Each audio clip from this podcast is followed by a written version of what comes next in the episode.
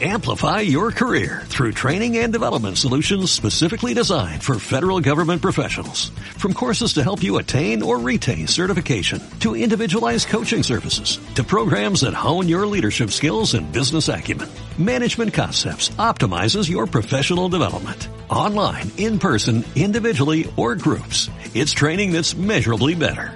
Learn more at managementconcepts.com. That's managementconcepts.com.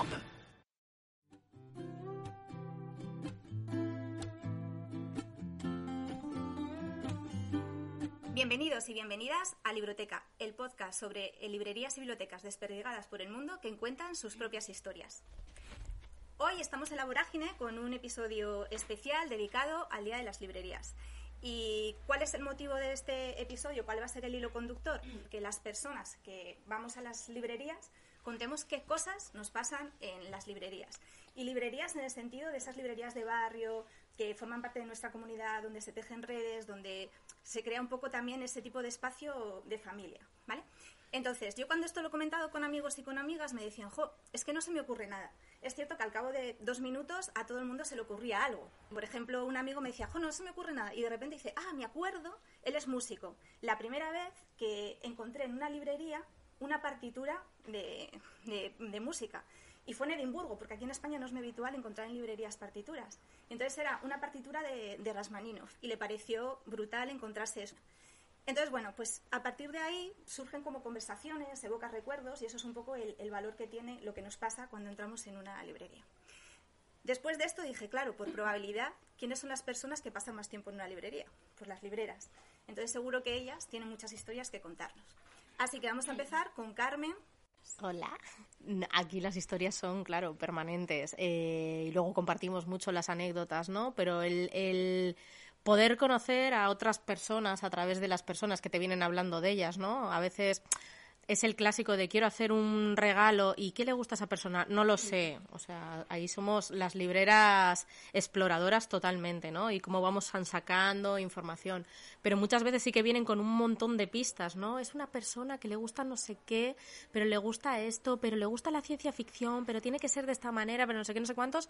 Y entonces, o vamos a piñón fijo o eso no existe. Entonces nos pasa muchas veces que con lo que están soñando que esa persona desea no existe, ¿no? Eh, hay muchas anécdotas de, este estilo, de conocer personas a través de otras personas. Y, a conocer criaturas también, porque pasa mucho, ¿no? Eh, conocer a criaturas que te las describen al mínimo detalle, ¿no? Para que tú des con el libro adecuado. Esto es nuestro día a día normalmente. Y como libreras también el propio hecho de conocer autoras, autores, a gente que adora la literatura, ¿no? Y es que justo, además, a raíz de ayer, voy a tirar de un hilito, teníamos aquí a dos personas, Lucía entre ellas, que, en un momento dado en el que se juntaron dos personas que querían regalar libros o que querían encontrar libros, em, una de ellas andaba pidiendo libros feministas, narrativa, pero con un toque de humor y era como, bueno, pues esto está complicado, no es sencillo. En realidad, y en esta librería esto nos cuesta un poquito, ¿no? Nos costó recomendar. Pero a partir de ahí, eh, y esto no lo saben quienes estaban recomendando ayer, tiramos del hilo de una persona que adoramos, ¿no? Que ella es especialista en, en autoras, que vive en Bilbao, que tiene un proyecto que se llama Escolástica y le dijimos, ayúdanos, por favor, necesitamos literatura feminista con, con sentido del humor. Y, dice, ah, sí, sí, ¿cuántas necesitas? Y digo, ponme unas 10. Y entonces me sirvió unas 10 en un WhatsApp y me dio ya títulos de autoras directamente y nombres de autoras con literatura en esa línea. Y esta mujer es una entusiasta, bueno, una vez nos dejó enamoradísimas de ella y de Margaret Atwood al mismo tiempo, ¿no? Y dice que siempre que necesitemos, eh, que ella está disponible para nosotras. Y en este momento ayer estuvo disponible y fue de un pequeño momentito, ¿no? De la anécdota de una persona que necesitaba algo en ese momento, que no lo encontró en ese momento, pero que a partir de ahora y de la ayuda de gente que adora la literatura, eh, vamos a poder tener ahí un recurso maravilloso y, necesario. Le dijimos a ellas que por su, a, esta mujer, a la de Escolástica, que sentíamos que era algo muy necesario, que estábamos fallando un poquito, pero que si nos ayudaba. Entonces ahí estamos. Pues esto que cuenta Carmen en realidad es de toda la vida de la, de la historia de las librerías, porque si pensamos en librerías muy conocidas y, y famosas, esto de tejer redes con autores y autoras que pasaban por esas librerías porque eran como su casa, sus espacios seguros, por ejemplo, Shakespeare and Company, la librería de París, pero la original, la que fundó Sylvia Beach allí en el periodo de entreguerras, fue el sitio por el que pasaban un montón de autores eh, de la época y, autoras, ¿no? Pues desde Hemingway, que además luego cuando liberó París, que formaba parte del batallón, fue lo primero donde fue, fue a la librería, o también en James Joyce, que también con aquella librería consiguió editar por primera vez el Ulises, eh, pero también pasaron por allí Gertrude Stein, Anaïs Nin, o sea, fue un espacio eh, donde se encontraban todos esos artistas de la época y, tejían redes, ¿no? Porque ya sabéis que todos ellos se interrelacionaban entre sí, ¿no?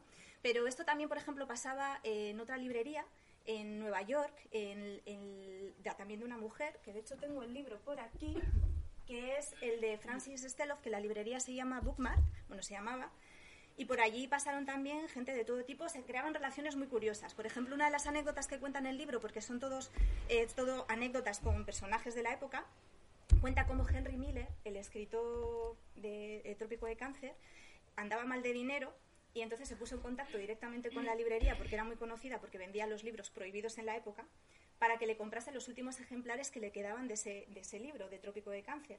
Y con ese dinero, él lo que hizo fue irse de Francia, se fue hasta Grecia, ¿no? Y están las cartas de cómo se pusieron en contacto unos con otros, cómo pagar. ¿Os imagináis en aquella época pagar a alguien que vivía en Francia cuando no, Bizum no, no existía todavía, ¿no?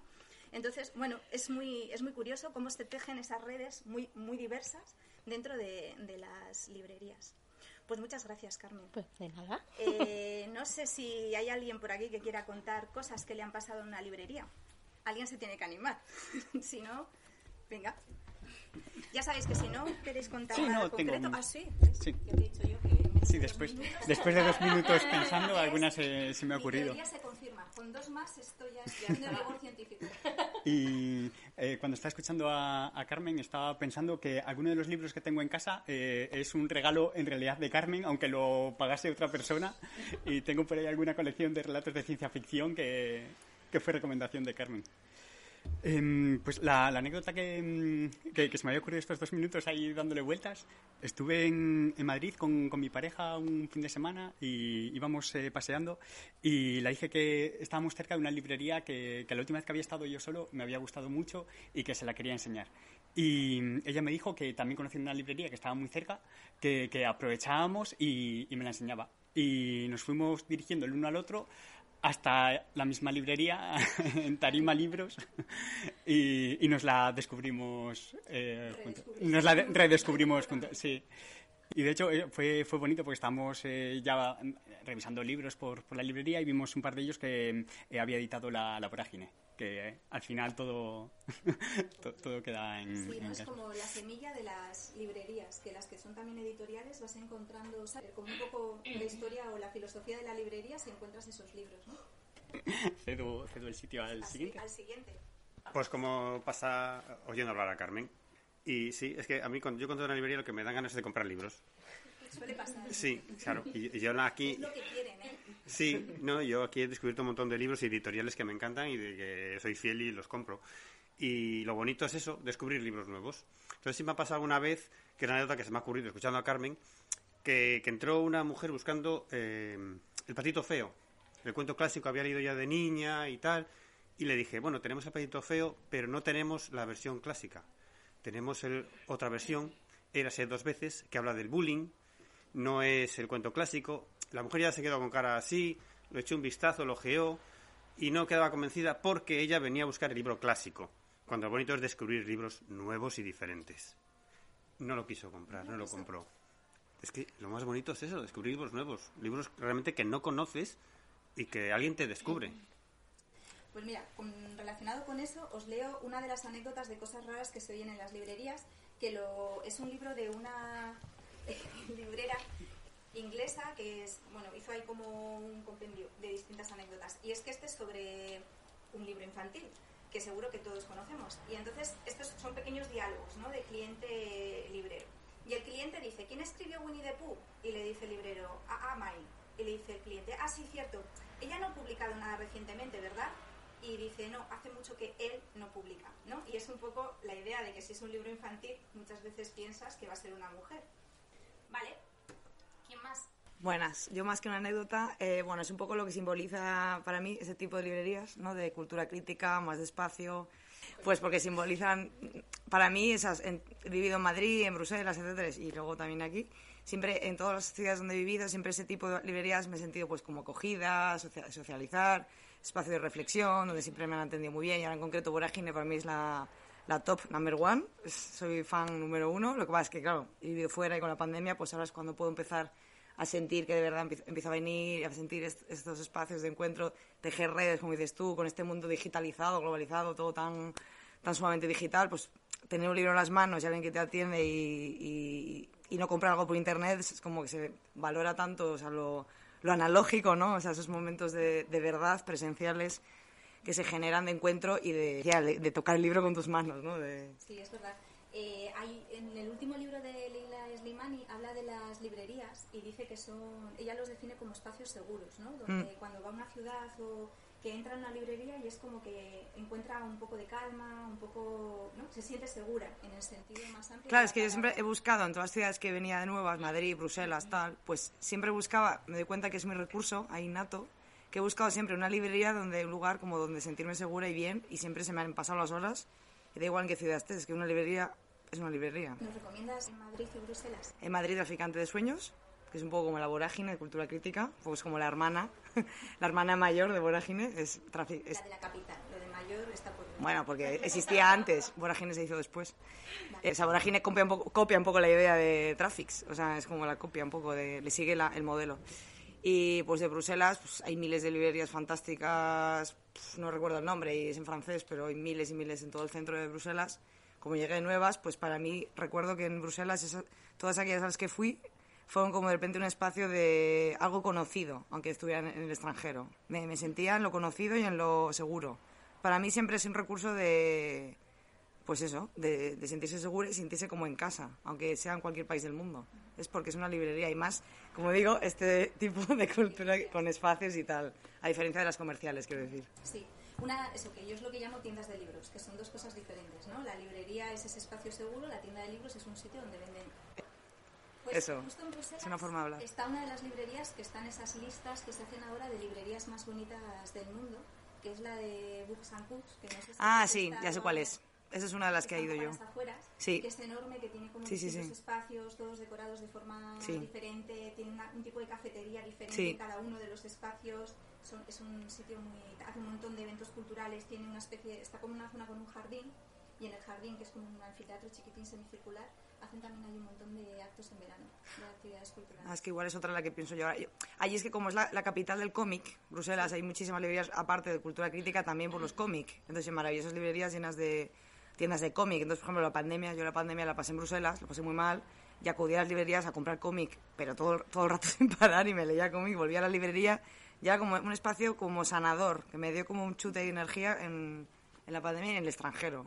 Las librerías en concreto de cómic, como un sitio de eso que me sanó un poco y que me dio un poco de aires de libertad y aires de pues de, de, sentirme feliz en ese momento en el que había una pandemia y estaba en el extranjero y cerraron las fronteras, no pude venir aquí. Entonces, para mí, es verdad que ese espacio, encima los cómics, que son muy bonitos, en francés, era como libros, muy, una ilustración es muy hermosa, hasta tengo así una estantería llenísima de libros de cómic en francés, porque ahora me doy cuenta de todo lo que compré, pero en ese momento era como necesario, ¿no? O sea, que pues un recurso terapéutico, incluso me atrevo a decir. un recurso sanador, sanador. Sí, de hecho hay una disciplina que se llama biblioterapia, yo creo que... Pues no me extrañaría. No, no, tengo muy claro qué es lo que hacen, pero como concepto sí que existe. Pues si no, no extraña que existiera porque eras algo sanador. O sea, estar en librería y fundirte en esa magia de los libros es algo terapéutico. Pues genial, pues muchas gracias por compartir. Hola, buenas. A ver, yo cada vez que voy a alguna ciudad, que visito alguna ciudad, siempre tiendo a buscar algún espacio parecido a la vorágine, porque, bueno, como habéis dicho antes, comparto un poco con, con la chica que ha hablado anterior a mí, pues son espacios de, de tranquilidad, de seguridad, ¿no? De, también de, de, conectar con gente, ¿no? Porque en este tipo de espacios pues también acabas conociendo a gente muy afín a ti, ¿no? Al final. Y bueno, pues la última vez que visité Madrid, así buscando en el mapa y demás, vi una librería que me pareció así de este estilo y muy interesante que se llama La Imprenta. Y está, bueno, está muy céntrica, está en Malasaña, yo no había, no, sé cómo no la conocía. Y bueno, pues fui allí nada, y, al ir a pagar, y bueno, estuve hablando con el librero un rato y tal, y me preguntó, bueno, pues tú de dónde vienes? Y le dije, ah, de Santander. Me dijo, anda, de Santander. Pues tendrás de conocer la vorágine, ¿no? Y yo, ay, sí, y me quedé así como un poco sorprendida. Y bueno, resulta que, que, el librero, que se llama Miguel Ángel, que luego he tenido oportunidad este verano de estar con él también aquí, es muy amigo del espacio. Y bueno, y más allá, va más allá la relación, me dijo que, bueno, que él había montado el espacio eh, mirándose en el espejo de la vorágine, que la vorágine es la hermana mayor de la imprenta. Entonces, bueno, pues me hizo una ilusión tremenda, me estuvo dando recuerdos para todos los libreros maravillosos que tenemos aquí. Eh, me dio incluso souvenir, que yo creo que lo tienen por ahí en algún sitio. Y nada, bueno, pues que me hizo mucha ilusión, que, que el mundo es tan pequeño que... La gran familia. Que así conectas. Sí, y bueno, así no quiero ser acaparadora, pero más reciente me ha pasado también que hace unos días estuve, estuve en Gante, que es una ciudad en la que he estudiado. Bueno, pues estuve dando un paseillo yo sola y vi un sitio que me, encantó. Lo vi desde fuera porque estaba cerrado y me encantó. Se llama Le Vol Infernal. Eh, bueno, no sé si está bien dicho o no, porque, porque creo que es en francés y yo francés no, no controlo mucho. Y bueno, pues era una cafetería, pero que también tenía librería y, bueno, pues un, es un proyecto como que tú podías dejar tus libros e intercambiarlos por los que había allí y demás. Bueno, me pareció súper bonito. Y yo esa misma tarde había quedado con una amiga que también estudió allí conmigo y que, y que bueno, pues se quedó allí a vivir y la escribí. Yo no me había fijado en el nombre del sitio y la escribí y me dijo, mira, pues quedamos en Lebol Infernal, que seguro que te encanta y es un sitio en el que me paso todas las tardes. Y nada, pues fui, fui allí y resulta que era el, mismo sitio que a mí me había llamado la atención. Al final, bueno, pues lo que comentábamos, ¿no? Que, que en estos espacios es donde acabas conectando y acaba, son espacios también de encuentro, no solo de, de cultura, sino también ¿no? de hacer tejido un poco social para mí. Sí, y lo del encuentro que dices, yo siempre lo cuento, que yo cuando vengo a la vorágine, que siempre hay que venir con tiempo porque sabes que te vas a entretener, es el sitio donde sabes que esa tarde te vas a encontrar con alguien que conoces y muchas veces que hace tiempo que no ves. Entonces, es el sitio seguro para, para reencontrarte. Así que en Santander, por lo menos, vamos. Sí, sí. Sí, ¿verdad? Vale, eso también es compartido. vale, pues no sé si alguien más o nadie, si no quiere nadie, ¿eh? Que yo tengo rollo para contaros, ¿eh? rollo no, tienes historias. Bueno, yo en realidad no sé si es una anécdota concreta. Yo es un, protocolo que tenemos quienes viajamos eh, entre las personas que comparten mi red cercana. Cuando viajamos siempre hacemos como un mapeo de qué librerías hay en, el lugar que queremos visitar. Y el año pasado, creo, fuimos a Barcelona. Eh, y claro, habíamos hecho un listado demasiado ambicioso, quizá, de librerías y teníamos los tiempos muy ajustados Así que, eh, bueno, empezábamos por la mañana, íbamos como a dos o tres librerías, por la tarde a otras dos o tres librerías, entre medias había que comer en sitios que también teníamos muy mirados, mm, los tiempos no los calculamos muy bien. Total, que ya mm, el día que era, yo creo que la última noche que íbamos a estar allí, íbamos a ir a la librería On the Road, pero no contábamos con que de camino eh, nos íbamos a topar con otra librería, que es Librería Proleg, que es una librería feminista que es muy potente, que no la teníamos en el mapa, pues no sé muy bien por qué, supongo que porque no conocemos muy bien Barcelona y bueno, pues se nos escapan cosas. Y claro, cuando llegamos a On Road ya quedaba muy poquito tiempo, habíamos quedado, bueno, íbamos un poco agobiados, o agobiadas más bien porque éramos todo, todo chicas. Y yo tengo la mala costumbre de, hablar con la gente que trabaja en las librerías, eh, sobre todo por culpa del podcast eh, de Lucía, eh, porque intento son sacar información y, anécdotas de los propios libreros. A una pausa. Es la comercial del podcast. Sí, intento presionar para que haga merchandising y eso, pero de momento no hay manera, no hay tiempo tampoco para el diseño, así que... y el caso es que me puse a hablar con, con el librero em, y se nos fue un poco el tiempo. Mm, yo había posado las cosas que había comprado en otras librerías para eh, hablar con él a gusto y coger alguna, algunos libros allí. Y me dejé todo lo que había comprado durante el día eh, en esa librería y me di cuenta cuando ya estábamos de camino al, bueno, al alojamiento que teníamos, así que no podíamos conseguirlo. Al día siguiente teníamos que salir súper pronto de... Bueno, súper pronto no, pero era domingo y estaba cerrada, o sea que nos hubiese dado igual. Eh, y me lo tuvo que enviar por correo el pobre chiquillo, que, que desde aquí, vamos, muchas gracias Ángel. Y ahora Ángel es amigo, ¿no? Ángel Tejerín es amigo, es amigo, es, es mi mejor amigo en Barcelona ahora mismo.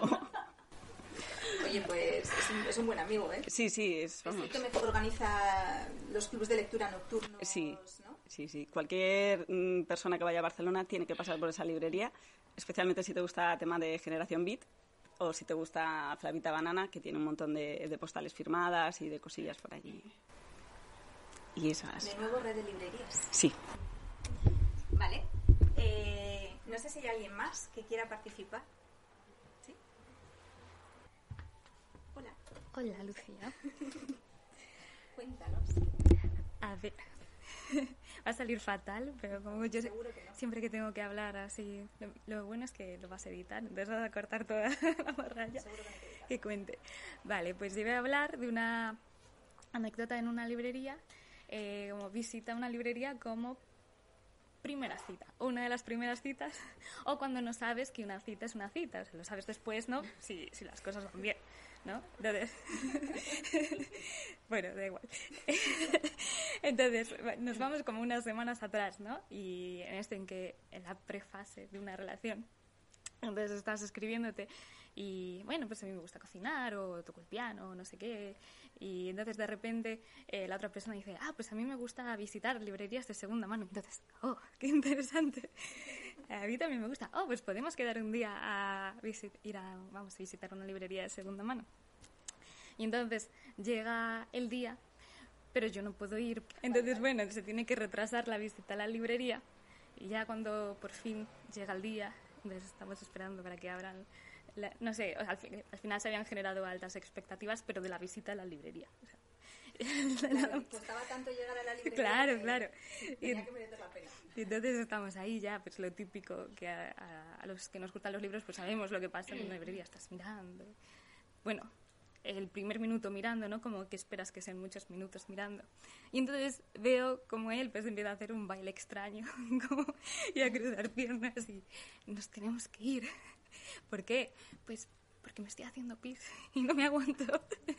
y entonces, eh, yo creo, no sé si los nervios o que quería, pues cogí así dos libros rápido, los pagó, me los regaló y entonces nos fuimos a un bar a, a tomar algo y a... O sea, fue una librería express. Exacto. Entonces, ya está, esta es mi a la librería. Sí, luego ya después sí, pasamos el- ese rato y, y luego hubo más visitas a la librería en muchos sitios y ya está. Lo de quedar en librerías parece ser que se está poniendo de moda, porque justo ayer estábamos aquí y eh, estaba un chico mirando libros y de repente llega una chica, llega otra chica, llega otro chico y, y se ponen a hablar y se van. Y dijimos, ah, es que habían quedado aquí. sí, sí, fue muy gracioso, así que lo pusisteis de moda. No creo. Vale, pues muchas gracias. Pues a ti. No sé si alguien más. María, ¿tú te animas? Bueno, si quieres, ¿eh? No... Mira, ¿tú nos puedes contar cómo nació la vorágine? ¿Cómo Justamente yo no. La gran pregunta, ¿cómo nace una librería? Porque hermanos mayores y pequeños hay, así que seguro que nacimientos No, no podemos pasar que pase Álvaro a eso. Es que él la vale, es uno de los que la funda, claro. Pero luego me invitas otra vez. Por al- Esto- por, alusiones. Esto no es más planning ni nada, ¿eh? Por favor, por favor. Pues mira, yo estabais hablando y estaba recordando. Eh, yo me acuerdo de un viaje que hice a Madrid. La verdad es que no recuerdo ahora si con mi pareja y mi hija o con mi madre o algo. No me acuerdo exactamente cuál fue. A muy principios de 2011, juraría, enero, febrero. Y, y recuerdo que ahí, en ese momento, mi hermana vive allí en Leganés. Y me dice, bueno, vamos a ir a Madrid a una librería que ha montado un colega, ¿qué tal? Y aparecimos en Lavapiés en lo que era la Marabunta eh, que en ese momento la montó Álvaro del Barrio, un amigo de mi hermana, que después falleció tristemente, y acababa de abrir hace muy poquito. Y joder, a mí me flipó. Yo llegué a una librería con libros que son los que me apetecía leer, que me podía tomar un café, una cerveza. Había, me acuerdo que era un domingo y había un grupo de chavales, unos siete, ocho chavales de veintipocos, que digo, ¿y esto? No, tienen un grupo de lectura del Capital. Digo, no jodas, ¿sabes? Digo, me tengo que ir, pero quiero estar aquí. A mí me flipo y volví de ahí flipado. Al poco, eh, bueno, evidentemente me llevé un montón de libros, tal, al poco estalló el 15M, ta, ta, ta. Y en unas peripecias de la vida conocí a Paco, eh, militando en un espacio de izquierdas y demás. Entonces, y me acuerdo que un día eh, nos habíamos encargado nosotros mismos eh, hacer un... Queríamos montar un ciclo de cine documental en la universidad y demás, ¿no? De izquierdas, tal. Y nos juntamos en su casa, pues, para darle forma. Estuvimos dándole la cabeza un rato y dijimos, bueno, ya, vamos a sacar el ron y nos emborrachamos. Y en ese momento con el ron y demás, digo, oye, Paco, mira, joder, yo estoy en Madrid, he visto es- esto, digo, me tiene flipado. Me dice, joder, no jodas. Yo en Panamá monté una cosa parecida. Digo, no, joder. Dice, sí, habría que hacer algo aquí, ¿eh? Y yo, hostia, sí. Pero se quedaban estas conversaciones, que son muy mías, de, bueno, se queda todo en el aire. Hasta que me acuerdo perfectamente que un día, un par de años después, me llama y me dice, oye, eh, ¿estás por Santander? Sí. Vente a la calle Cisnero, que te voy a enseñar una cosa. Y llego y estaba ya en la antigua vorágine montando, le estaba trabajando Ricardo, un compañero, haciendo lo- las mesas de madera, estaba, mira, que, que, que me he liado la manta a la cabeza. Pilar y yo, y hemos cogido este local y tal. Digo, "Uf, venga, pues ya está, pa' una. Y ahí nace realmente la vorágine de la locura de, de Paco y esa inconsciencia de decir, se hace. Ya veremos luego. El ron. Y el ron, el ron es muy importante. La vorágine, todo el mundo sabe que el ron, Sí, me lo han dicho cuando he Marga. llegado. ¿Verdad? Sí. Es que Ahora sin ron... de dónde viene. De ahí viene, de ahí viene, es, es seña y identidad. Identidad. Vamos a tener que sacar un ron propio o algo, yo creo. Y una especial también, ¿no? Eso, ¿no? Décimo aniversario que llega ahora dentro de Pues, poco. oye, aprovecha. Pues eso es, hasta aquí puedo leer. Muy interesante. Muchas gracias. Pues eh, lo de las, el tema de las librerías, eh, ¿cómo nacen? O sea, no sé si es que hay como muchos libros sobre librerías desde hace unos años. Se han puesto como muy de moda, ¿no? Y hay como, no sé si conocéis libros sobre librerías. He traído algunos que, porque cuando empecé el podcast, pues claro, empecé a buscar qué había sobre historias de librerías. Y entonces hay unos, unos cuantos, ¿no? Sobre todo eh, la recomendación principal pues sería Jorge Carrión, que se dedica a viajar por el mundo descubriendo librerías y librerías, ¿no? De, como de las que estamos hablando, eh, y espacios similares. Eh, luego también, si hay un libro sobre librerías así como esencial, es el de que todo el mundo, seguro que si sois amantes de librerías habéis leído, que es el de 84 Charing Cross Road, que es un libro así como de, cartas, es un- son cartas epistolares entre una librería y de, de Inglaterra y Estados Unidos con, ¿no? que, que compraban libros. Y bueno, por aquí hay alguno más que puede ser así como interesante. No sé si alguien tiene así como un libro de librerías que recomendaría. ¿No? No exactamente de librerías. Ángel, ven para acá. No es exactamente de librerías, pero el librero de Kabul también está muy bien, de una periodista sueca. Han, han- no me acuerdo exactamente el apellido, es muy es su apellido sueco.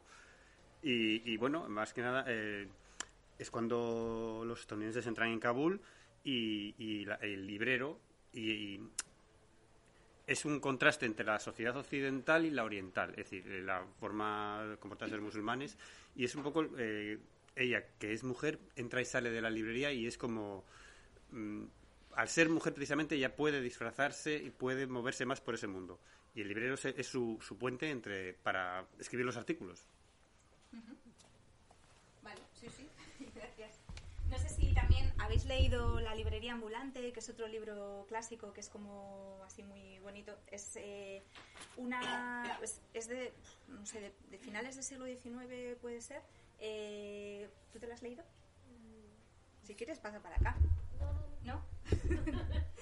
Pero es la historia de un librero ambulante que le vende su librería ambulante a una mujer de una granja y se va a recorrer Estados Unidos vendiendo libros, ¿no? Y es la historia de cómo va vendiendo sus libros y la vida en la librería ambulante. Eh, y luego por aquí también, este es eh, sobre una librería en Viena que se llama Mi Maravillosa Librería, comprado aquí el día del libro. Eh, luego también hay una librera española que ha escrito otro libro que se llama Rialto 11, que es la historia de su librería y de cómo la cerró que es la, parte más triste de algunos de los libros sobre librerías. Y bueno, no sé, más sugerencias. Bueno, hoy ya os digo que hoy en día hay como bastantes libros sobre librerías. Que si queréis, eh, solo, si no queréis contar nada, podéis leer una anécdota que escojáis al azar, ¿eh? Para que todo el mundo participe, pero libremente, sin coacción de ningún tipo, ¿vale? Vale, pues eso, que además de, las, eh, de los libros de librerías, otra cosa que, que, que está pasando con las librerías es que, bueno, yo esto os lo cuento basado en los libros de Jorge Carrión y las cosas que cuenta, ¿eh? eh cómo las librerías están cambiando eh, de formato, ¿no? Y, se están adaptando a los nuevos tiempos. Y esas librerías como más turísticas que, bueno, con esto de que se han puesto de moda, pues también lo que pasa es que es el típico sitio que todo el mundo va a sacarse una foto en Instagram, ¿no? Y hay muchas librerías que son un poco eh, de foto. ¿Qué ha pasado? Pues que librerías eh, como Lelo en, Oporto, o sea, tienes que pagar una entrada, ¿no? Eso fue como sobrevenido por la cantidad de turistas que iban, que se vio en la obligación de tener que, mm, si querías entrar, pagar una entrada, luego si compras algo te lo descuentan, ¿no? Pero si no, puedes haber pagado la entrada. Pero es que, por ejemplo, Jorge Carrión cuenta ya en Contra Amazon que recientemente en Japón ya han abierto una librería que directamente cobra entrada. O sea, han abierto cobrando entrada. Y el precio de la entrada es el mismo que un museo. De, precio medio de entrada de museo en Japón. ¿no? Y es un poco que yo creo que aquí eso todavía nos chirría. ¿no? Y es otro modelo de, de librería que, bueno, existe, que no sabemos que luego, bueno, arquitectónicamente puede ser muy interesante, culturalmente pues seguro que también, pero son como, como otros modelos. O librerías así un poco más curiosas, que son como, por ejemplo, había, eh, cuenta también Jorge Carrión, creo que esto es en librerías, eh, que él se encontró una librería que vendía puros, o sea, era mitad librería, mitad venta de puros. ¿no? Y eso que era como esto, o sea, no sé qué librería, cafetería, todos conocemos, pero librería y vender puros, es un poco diferente, ¿no? ¿no? No, como que, bueno, no lo sé, no lo asocias. Y bueno, para contaros ya para cerrar y contaros alguna anécdota de librerías que yo os digo que sobre todo Jorge Carrión cuenta un montón. Está, por ejemplo, la historia de cómo se... Ah, a María, es verdad, que no te he acabado... Ven para acá. Yo diría que es la confianza. Total, total, total. Pues claro, de escucharos a todas, se me van ocurriendo cosas que pasan aquí a menudo, ¿no? Que, claro, se me ocurren muchas, porque es verdad que las libreras vivimos muchas anécdotas muy, muy graciosas o, muy emocionantes, o bueno, hay de todo. Ayudar a conseguir regalos, a, bueno, ¿no? Recomendaciones. Pero me estoy acordando ahora de... Claro, la vorágine es mucho más que una librería, aquí pasan muchísimas cosas, pero pasan cosas también muy curiosas, como recibir una llamada de una persona de San Sebastián que nos dice, mira, es que yo estudiado en la escuela de idiomas, que está enfrente de la vorágine, y quiero el, el diploma de que tengo aprobado no sé qué curso, pero la escuela de idiomas no me lo manda por correo. Eh, ¿Me lo podéis ir a recoger? Bueno, pues venga. Entonces nos manda el DNI, nos manda la autorización, vamos a la escuela de idiomas, nos dicen, esto tarda meses. Volvemos a la vorágine, llamamos al muchacho, ¿Y os importa en unos meses que os vuelva a llamar? No, no, guardamos la autorización, su DNI, durante meses en una carpeta de no tirar. y al cabo de unos meses nos llama, que ya podéis ir a recogerme el diploma. Pues ahí fuimos, recogimos el diploma y el muchacho dice, pues, ¿cómo hacemos? no? digo, pues nada, te lo mandamos por correo. Y nos compró un libro de regalo para su chica, nos pidió recomendaciones y demás. Y ahí le mandamos su libro y su diploma de la Escuela de Idiomas, porque la Escuela de Idiomas no envía a domicilio, pero la vorágine sí. grabado y que puede que a partir de ahora recibáis llamadas para más regalos. Bueno, eh, dirección que tengo que mandar una esquela. Claro, una esquela también nos han enviado. No, o sea, nos han pedido la dirección de alguien para enviarle la esquela. Nos pasan cosas muy curiosas y es que somos más que una librería.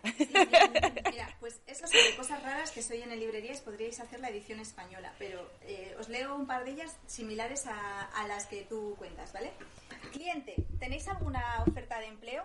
Eh, es que quiero que mi hija consiga un trabajo para los fines de semana. Y le dice el librero, bueno, pues si a su hija le interesa trabajar para nosotros, lo mejor será que venga ya en persona, ¿no? Y dice, es que creo que no le apetece trabajar, ese es el problema. Pero podríais venir a nuestra casa e intentar convencerla para que trabaje para vosotros. Quizás así se lo piense. Esa nos falta, pero llegará.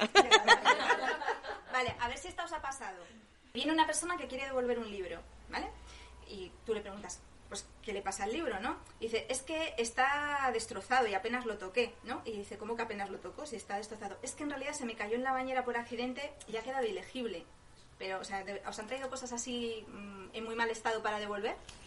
libro de cocina. Y le dice al librero, el cliente al librero, oye, ¿le, importa que ¿le importa que fotocopie esta receta? Y el librero, hombre, pues sí, me importa, ¿no? O sea, ya, hoy en día con los móviles creo que eso sí pasa, no, no lo sabréis.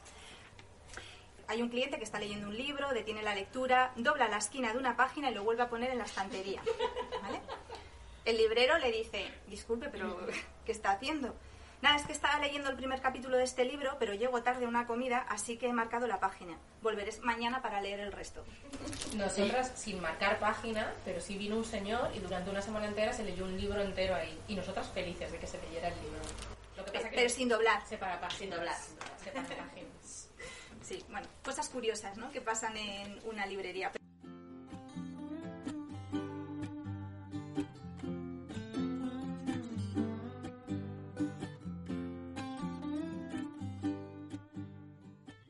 Hola. Esta última parte del episodio está grabada ya en su momento de edición. Y quería aprovechar para dar las gracias, por supuesto, a la vorágine, como siempre, pero por invitarme a hacer algo tan diferente y tan especial en el Día de las Librerías, en ese espacio que para mí es tan importante como es la vorágine, ¿no? que ya sabéis que es mi librería favorita, pero que como suena en este episodio es más que una librería. Pero también dar las gracias a todas las personas que se pasaron por allí, muchas amigas y amigos, pero también personas eh, desconocidas que quisieron contarnos esas experiencias en librerías. Y sobre todo también, y por último, que me gustaría que este episodio, cuando lo escuchéis, a pesar de su sonido un poco raro con las distintas grabaciones de voces y de bueno, ruidos de fondo, os sirva para evocaros un recuerdo de algo que os ha pasado en una librería y que os saca una sonrisa. Porque, bueno, es eh, el, el efecto que creo que tienen las librerías y que merece ser recordado en su día, el Día de las Librerías. Así que muchas gracias y nos escuchamos en el próximo episodio.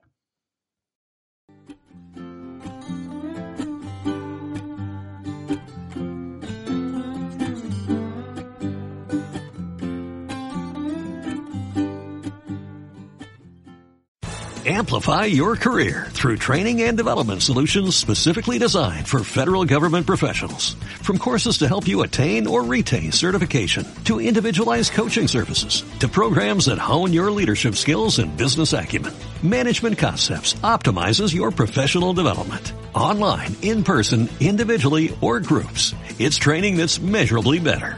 Learn more at managementconcepts.com. That's managementconcepts.com.